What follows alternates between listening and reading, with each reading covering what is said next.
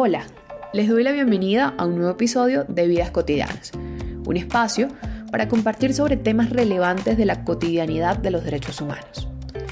En esta oportunidad quiero hablarles sobre un tema que resulta un tanto difícil de procesar y resulta además un centro de polémica y de controversia social en torno a los derechos humanos de aquellas personas que en algún momento u otro han roto las reglas y han roto el contrato social.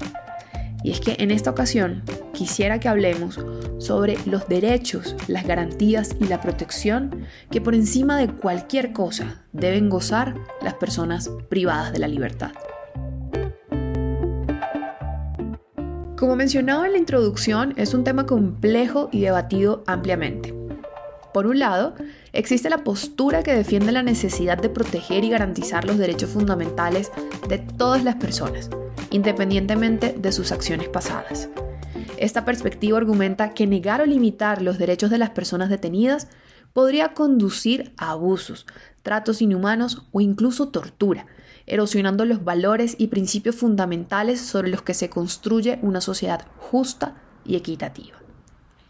Sin embargo, por otro lado, hay quienes sostienen que los derechos humanos deben ser equilibrados con las responsabilidades y las consecuencias de las acciones delictivas argumentan que las personas que han infringido la ley han violado los derechos de otros y por tanto pueden justificar ciertas restricciones de los suyos. Y por supuesto que eso sucede. Por ejemplo, una de las formas asociadas a, este tipo de castigos que precisamente quieren conducir a la rehabilitación es la restricción de ciertos derechos políticos.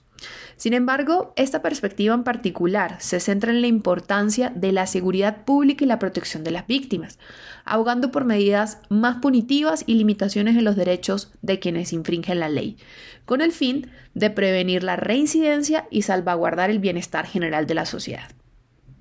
Es por ello que la polémica social en torno a los derechos humanos de las personas detenidas gira en torno más allá de la justicia, la rehabilitación y la coexistencia pacífica, sino precisamente en el valor de las personas que han cometido alguna falta.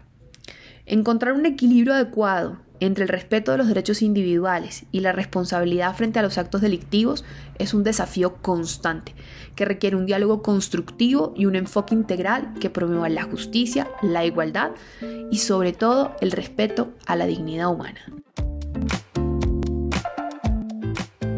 Considerando este tipo de discusiones y sobre todo la realidad que se vive en muchos países, como por ejemplo lo que pasa en el sistema carcelario latinoamericano, aparece en medio de esta discusión una serie de principios o sugerencias y recomendaciones que se le hacen a los estados precisamente para respetar esta dignidad humana.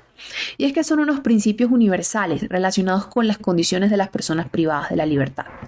Existen lo que se conocen como las reglas mínimas para el tratamiento de los reclusos, las cuales son una guía fundamental para garantizar el trato digno y humano de las personas privadas de la libertad. Estas reglas deben ser defendidas y promovidas en todas las discusiones y acciones relacionadas con el sistema penitenciario. Solo a través del respeto de los derechos humanos y la justicia en el trato de las personas detenidas podemos construir una sociedad más inclusiva, pero sobre todo más segura. Estas reglas son comúnmente conocidas como las reglas Mandela. Algunas de las reglas que están contenidas aquí están relacionadas con un trato humano y digno, con la prohibición de la tortura y los tratos crueles, con el aseguramiento al derecho a la salud, a la alimentación adecuada, el derecho a la comunicación, el derecho al trabajo y la educación y todo lo que está relacionado con permitir abiertamente y de forma transparente inspecciones y monitoreo.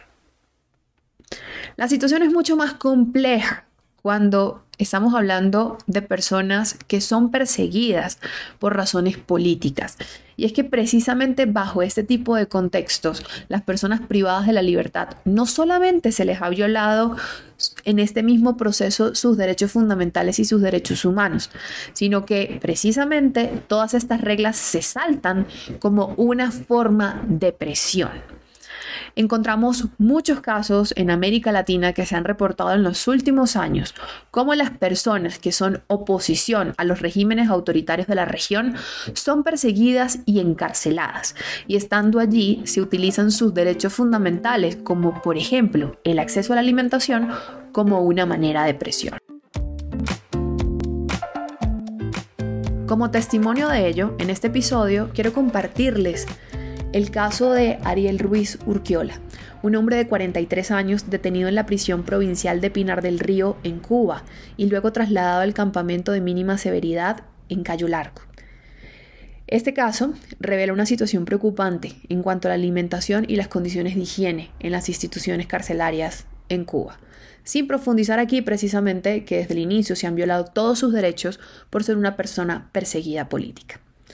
Durante su detención, Ariel, y las demás personas detenidas enfrentaron dificultades para acceder a agua limpia y potable en todo momento. Los horarios para el suministro de agua eran limitados y debían almacenarla individualmente en pomos plásticos y baldes para utilizarla durante el resto del día. Además, no suficiente con ello, el agua presentaba sedimentos y tenía un color pardo rojizo. Además, los comedores ubicados dentro de la prisión carecían de iluminación natural. Y en cuanto a la higiene, en ambos lugares se mantenían condiciones similares, pero la calidad del servicio de alimentos en Cayo Largo era aún peor. Las comidas se servían en bandejas, pero el tiempo permitido para alimentarse variaba entre un minuto en uno de estos sistemas.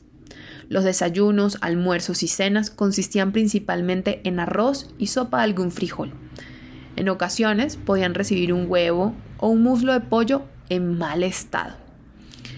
Por ello, Ariel manifiesta que consideraba insuficientes los alimentos y porciones entregadas, lo que llevaba a muchas personas detenidas a comprar comida a través del trueque o con cajas de cigarro, que se vuelve una especie de moneda en las prisiones. En cuanto a las fuentes de alimentación dentro de las cárceles, la lista ordenada de mayor a menor nutrición y satisfacción según las observaciones que hacía Ariel, encontramos la compra y venta ilegal de comida con cajas de cigarros o servicios sexuales o de lavandería entre las madrinas, que son los presos homosexuales que actuaban como intermediarios. En otros casos, alimentos enviados por las familias, en tercer lugar, la ayuda entre las mismas personas detenidas. Y en cuarto lugar, el servicio regular de comida del lugar de detención. Esto quiere decir que una alimentación bastante deficiente estaba en manos de lo que se podían autogestionar las personas privadas de la libertad. Además de lo que comenta Ariel, menciona la existencia de sanciones disciplinarias que implican la privación o restricción del agua o de los alimentos en celdas de castigo para los reos con mala conducta. Y digo mala conducta entre comillas. También denunció la falta de acceso a visitas y aseo durante su tiempo de reclusión. Aunque Ariel no tenía conocimiento de una dieta especial para la población penitenciaria en condición de mayor vulnerabilidad, como las personas mayores, personas con enfermedades crónicas o mujeres embarazadas, su testimonio deja en evidencia las deficiencias y dificultades que enfrentan las personas privadas de la libertad para obtener alimentación adecuada y saludable dentro de los lugares de detención en Cuba. Si quieren ahondar en esta entrevista y algunos otros casos, pueden visitar la página de Food Monitor Program donde encontrarán con detalle varios de estos testimonios. Esto fue Vidas Cotidianas, un espacio de Food Monitor Program. Les habló Natasha Rojas. No se olviden de seguirnos en nuestras redes sociales en donde nos encuentran como arroba Food Monitor P. Hasta la próxima.